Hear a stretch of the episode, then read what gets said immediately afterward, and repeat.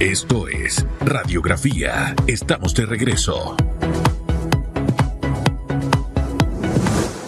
Estamos de regreso, vamos a repasar nuestra pregunta del día.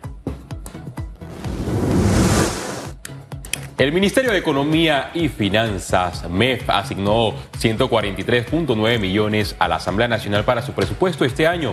En octubre aumentó a 224.9 millones. ¿Cuál cree que fue el motivo del incremento? Opine con el hashtag radiografía. Mira, uno de los motivos, pues, eh, pobrecitos los diputados, wow, no pueden trabajar, no tienen las herramientas adecuadas para hacer su trabajo, ¿no? Un aumento significativo de 81 millones de dólares.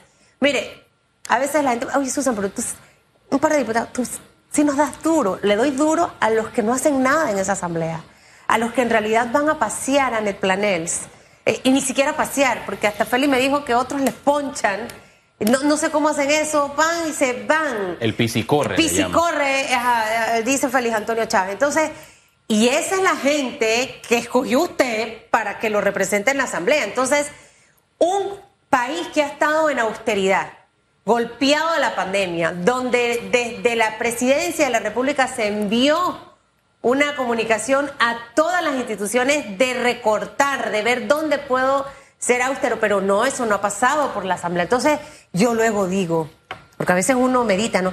¿Será que yo soy injusta, Anet Planets? ¿Será que me estoy equivocando y estoy pecando contra Dios? Mira, a veces no sé si es mejor que vayan o que no vayan porque cuando no van estamos criticándoles que las ausencias, que se están cobrando sin trabajar, pero cuando van, entonces aprueban leyes como la de la descentralización, para que en vez de utilizar los fondos para resolver los problemas de las comunidades, se lo gasten en planillas que sabemos que son planillas políticas y para garantizar la reelección. Entonces no sé qué será mejor, que vayan o que no vayan, que hacen una ley para derogar otra ley como la ley de los incentivos turísticos, que al derogarla, manteniéndola, lo único que hacen es que se tumbe lo que metieron en la corte para tratar de declararlo inconstitucional. Eso se llama viveza legal. Viveza legal. Y lo triste es que se salen con la suya. Y, lo, y lo más triste es que eh, esta asamblea, Anet, a mí me, dejó una sensación apenas eh, supe los nombres. Yo digo, wow, es casi 100% renovada. 100% no, pero bastante renovada Creo que surtió efecto eh, esa campaña que veíamos de la no reelección. Eh, y sabe, entonces uno como ser humano dice, chuso, pero me equivoqué porque mandé este y este está peor que el anterior. Y aquí meto de todo, independientes de partidos políticos, meto a mujeres también, porque uno siempre apuesta a la mujer, pero a mí muchas de las mujeres que están en la asamblea me han decepcionado. Han sido más de lo mismo que ha estado en este órgano. Estuvo el señor, este que allá del, del, de Azuero, se me olvidó el nombre, el que fue presidente. No, no, no, no, el presidente que estuvo. Marco Castillero. Ah, ya de él yo no sé nada, absolutamente nada, solamente cuando fue presidente. Y tremendo discursazo que se tiró, que yo dije, wow, hay esperanza, por eso uno tiene que depositar confianza. Luego vino el señor Cristiano Adame y seguimos en la misma. Entonces, una asamblea, Félix cubre asamblea y Félix me echa los cuentos. Inaccesible no tienen acceso a estar en las comisiones. Entonces, no hemos mejorado absolutamente nada, más allá de la eficiencia y la productividad de los señores y señoras diputados, tampoco tenemos administrativamente un órgano bien estructurado porque hemos estado de peor en peor. Ah, bueno, al menos lo veo así yo. No, no, yo lo veo igual. Creo que tenemos una peor asamblea Solamente se reeligieron 15 diputados, lo que fue histórico, sin embargo los 15 que se reeligieron han sido terribles, porque lo que han hecho es aumentar ese círculo de poder y el daño que le hacen a la democracia. La planilla creciendo y creciendo y creciendo sin que nadie le logre poner un pare y la transparencia brilla por su ausencia.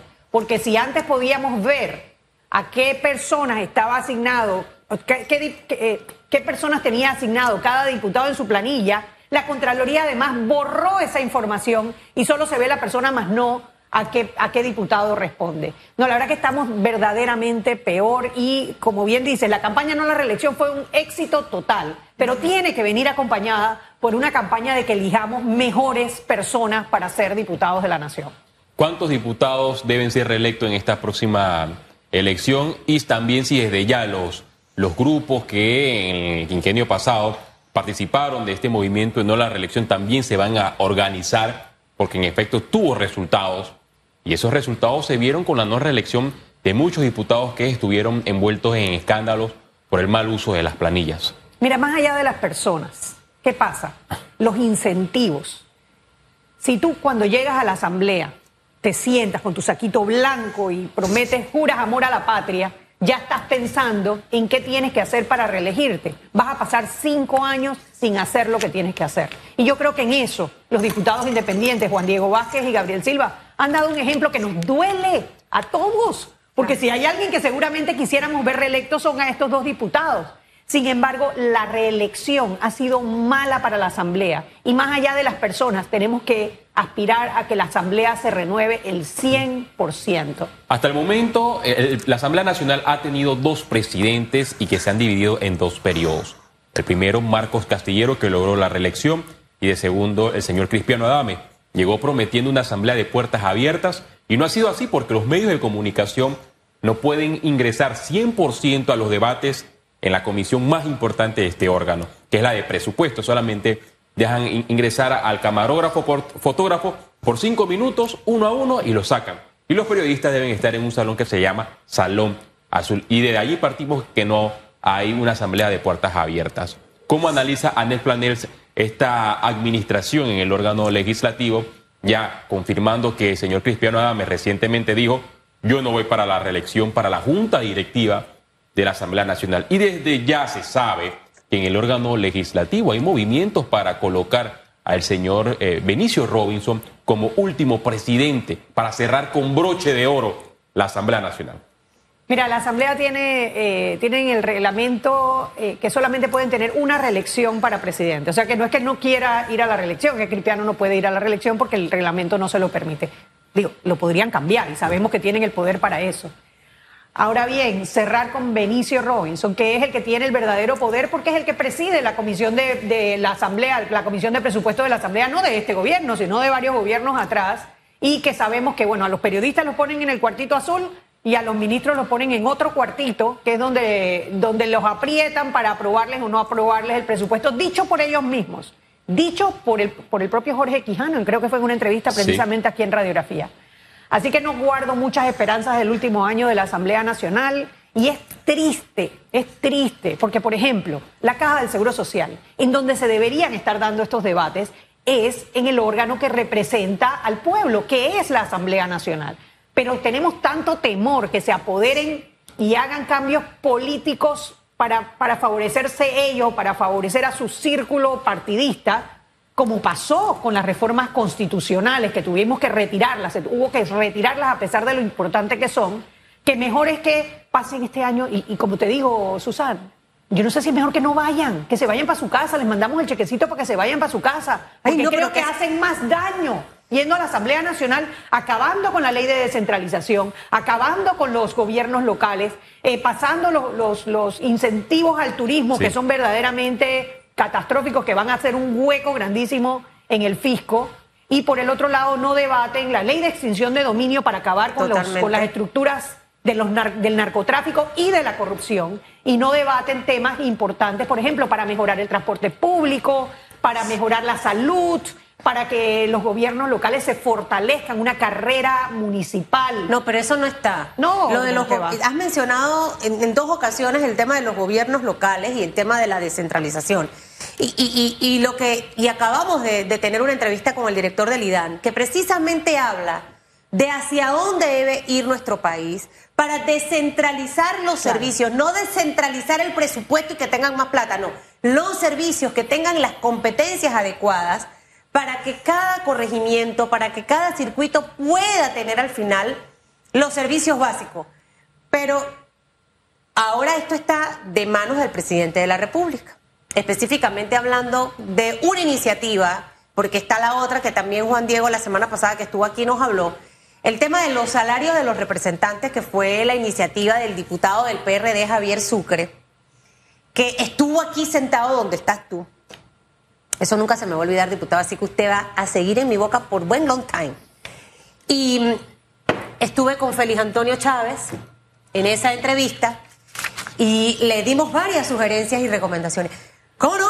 Yo me voy a llevar absolutamente todo y vamos a fortalecer ese, ese, ese proyecto. Y ese mismo día lo aprobaron en tercer debate. O sea, si al final del camino, a nosotros que somos comunicadores y le estamos haciendo cuestionamientos con respeto, nos engañan de esa manera, ¿qué puede esperar la persona que está en su casa? Porque creo que había otro camino de decirnos ese día, es que esto va a estar hoy en debate, pero yo voy a votar en contra o me voy a abstener para dar fe de lo que acabo de hablar, pero eso no pasó. Entonces, al final, yo pretendo que un representante de corregimiento tenga la posibilidad de escoger con cuál salario me quedo. No importa si ese representante es bueno o es malo. Sin embargo, el que es bueno o el alcalde que es bueno, como no tiene otro salario dentro del sector público, ese no tiene la opción de hacer eso. Entonces, ¿dónde está el balance? ¿Dónde está el seguimiento para ver cuál es la ejecución de ese representante o de ese alcalde, la productividad? ¿Dónde está para poder yo premiarlo con un excelente salario? Y al final del camino todo esto va encaminado a la política. Yo necesito tenerlos contentos, eh, Anet, porque necesito que me ayuden, porque ¿quién ayuda a un diputado con los votos? Los representantes, las juntas comunales, ahí donde está toda la gente caminando y haciendo absolutamente, por eso es que hay una mancuerna. Entonces, al final ahora, esta decisión la tiene el presidente.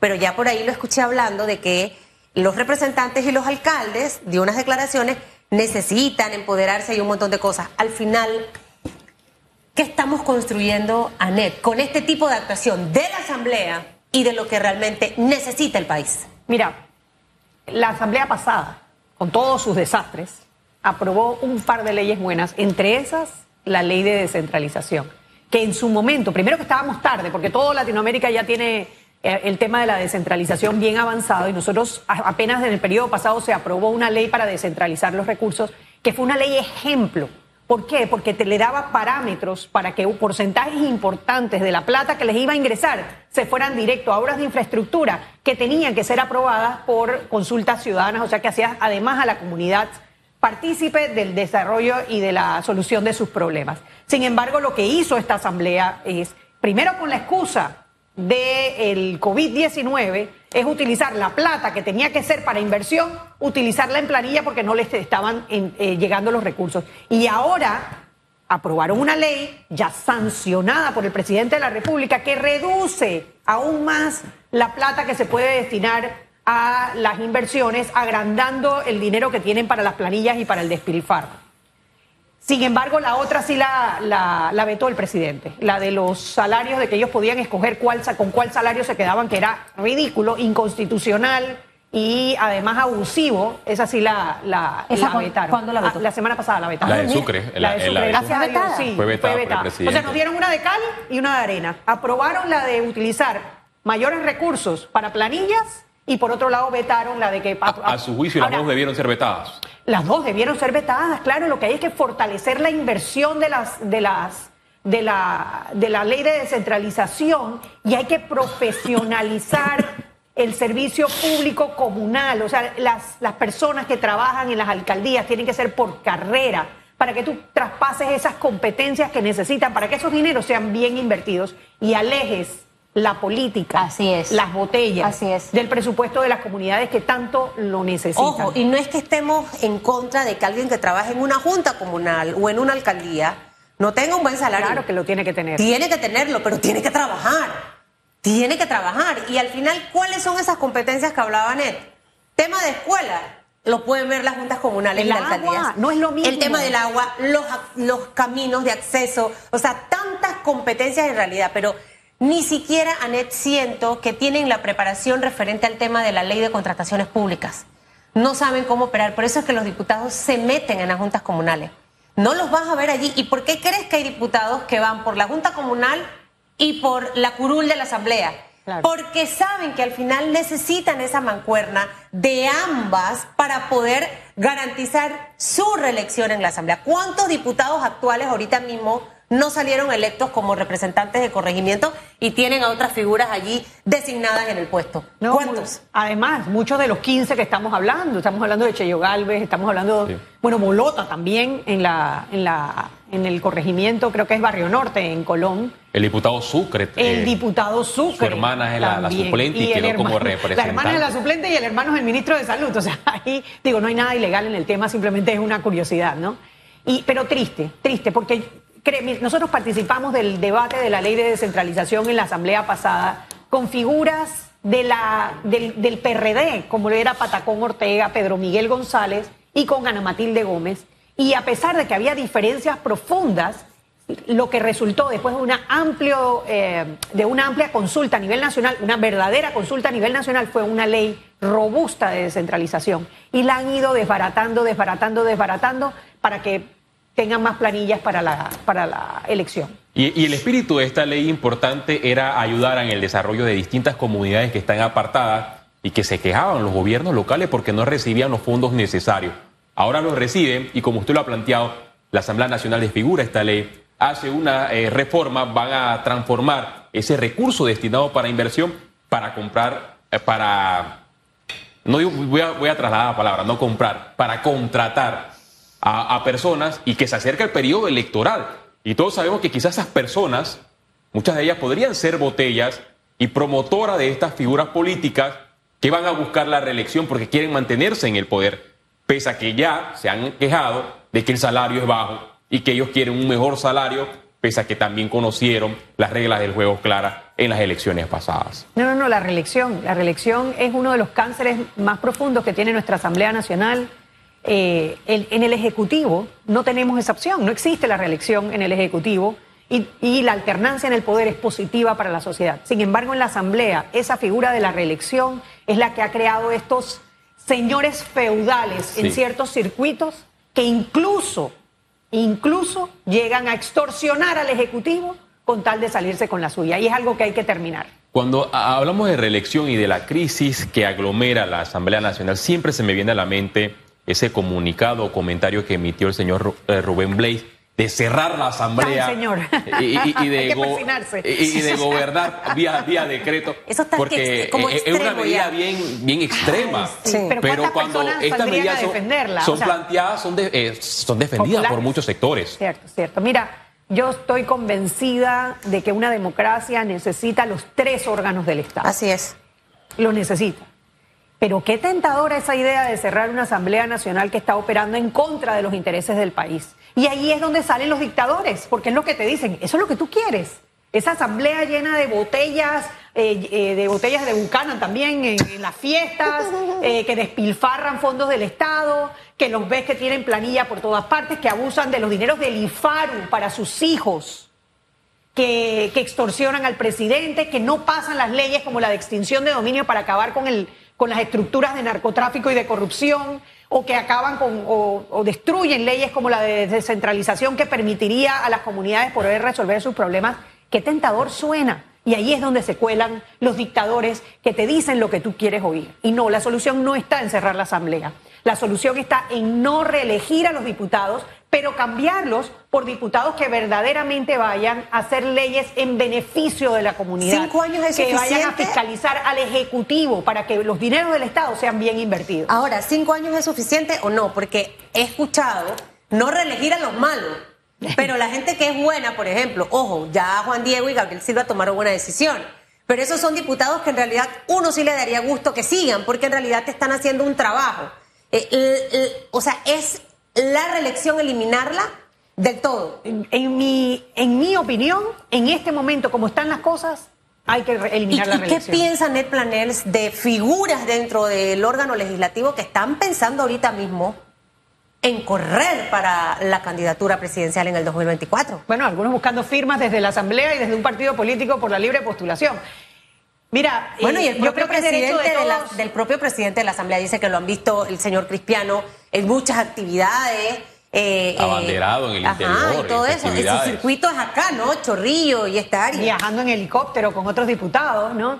Sí, eh, a ver, yo creo que la democracia eh, permite y debe permitir que cualquiera que quiere aspirar a un cargo público lo pueda hacer Claro. Bajo las mismas reglas, bajo los, los mismos conceptos que el resto de los ciudadanos. Ahora, un presidente de un órgano del Estado corriendo, compitiendo con una persona, con un ciudadano común, obviamente allá hay una inequidad que se ve en las urnas. Y es lo que el Tribunal Electoral estaría llamado a, eh, a limitar, ¿no? Porque las reglas sí, eh, favorecen precisamente a las personas que están en el poder, a las personas que tienen acceso a los recursos de los partidos políticos, a las personas que tienen planillas del Estado, los, les facilitan la recolección de firmas, porque hemos visto activistas de diputados buscando firmas que están nombrados en la planilla de la Asamblea Nacional. Entonces, allí es donde Pero- falta un tribunal electoral que verdaderamente acabe con el clientelismo, acabe con el uso de recursos del Estado para fines políticos y tengamos unas elecciones en igualdad de condiciones. El señor eh, Federico Humber, el ex contralor, tuvo aciertos y desaciertos. Entre los aciertos en esa gestión fue los auditos a la Asamblea Nacional. Y todos sabemos que la Asamblea se opuso que el contralor hiciera las auditorías. Pero en, en este periodo, con el señor Gerardo Solís, no se ha visto absolutamente nada. Y en su momento, cuando se le cuestionó, él dijo que no había en el Estado botellas y que solamente conocía un caso, una persona que cobraba eh, en dos entidades, pero que fue solucionado. O sea, para el Contralor eh, actual todo anda bien. Mira, no nos olvidemos que fue Yanibel Ábrego la que impidió que se hicieran las auditorías de la Asamblea, de la planilla de la Asamblea Nacional. Y que ahora quiere ser Yanibel vicepresidenta Y de la ahora quiere ser, bueno, ahora quiere ser de todo, ¿no? Ella quiere ser lo que sea que le man- la mantenga en el poder. Y que Gerardo Solís fue nombrado por la Asamblea Nacional, que como dice la Constitución, o sea, ahí no hay, no hay pecado alguno, pero lo primero que hace es nombrar a familiares cercanos de quién? De Zulay Rodríguez, de Roberto Ábrego y de otros diputados de la Asamblea Nacional, como diciendo, sí, sí, aquí estoy pagando el favor, y no solamente en los nombramientos, sino también en la ausencia de fiscalización en temas como la planilla, en temas como los, hombre, los, los auxilios económicos del IFARU. ¿Cómo un diputado va a aspirar a un auxilio económico que debe ser para las personas que tienen necesidades económicas reales para poder llevar a sus hijos a culminar eh, universidad? En su momento, el medio que denunció y que develó esta trama de los auxilios económicos también habló que una vez trató de ingresar a la plataforma donde obtuvo la información, automáticamente la Contraloría había eliminado esa información. Y allí, eh, bueno, eh, eh, el procurador de la administración, Rigoberto González, debería iniciar una investigación, porque ahí ahí hay una alteración de información publicada en una plataforma de acceso público. Una plataforma que, que- debería tener la información y no solamente ya no la tiene, sino que alguien eh, se metió y borró parte de esa información producto de las investigaciones de los auxilios económicos recibidos por familiares y allegados de los diputados de la República. ¿Hacia dónde vamos, Anes Planels, con todo este Ay, vamos a unas elecciones en el 2024 donde podemos cambiar toda esta realidad. Y ojalá, ojalá los ciudadanos eh, puedan ver detrás de todo este despilfarro de dinero, de- detrás de todos estos abusos de confianza de los diputados actuales, de políticos actuales, y cambien a estas personas por ciudadanos que tengan una trayectoria de servicio público, una trayectoria íntegra, impecable, para que podamos tener una asamblea donde verdaderamente se discutan los proyectos de ley que necesita el país. Bueno, Está en manos de cada uno de nosotros al Tal final la decisión. Si usted se deja confabular con todo lo que le van a regalar de aquí hasta el otro año, porque ya la regaladera arranca desde ya. Eh, y si usted considera que eso es suficiente y eso usted lo hace feliz y garantiza su futuro y el de sus hijos, es su conciencia al final. Si queremos que Panamá realmente avance, necesitamos a hombres y mujeres comprometidos, que quieran trabajar, que, que, sean transparentes, ¿sabe? Porque siento que hay mucha gente, Anet, con doble discurso. Yo me vendo como wow, pero no soy wow, soy una mala persona, no, no, no, no soy lo que hablo, porque mis palabras no coinciden con mis actos. Usted tiene que hacer ese análisis, esa bitácora, llévela, llévela poco a poco, todos los días, hasta mayo del 2024. Que te vaya muy bien, Anet Planel. Gracias, Un excelente igualmente. miércoles para usted. Nosotros hacemos una pausa. Dice que las redes están que se desbordan. La gente ya ha puesto varias opciones de por qué el aumento en la planilla en el órgano legislativo, señor Félix Antonio Chávez. En minutos vamos a leer esos comentarios. Pausa y volvemos. En breve regresamos con más de Radiografía.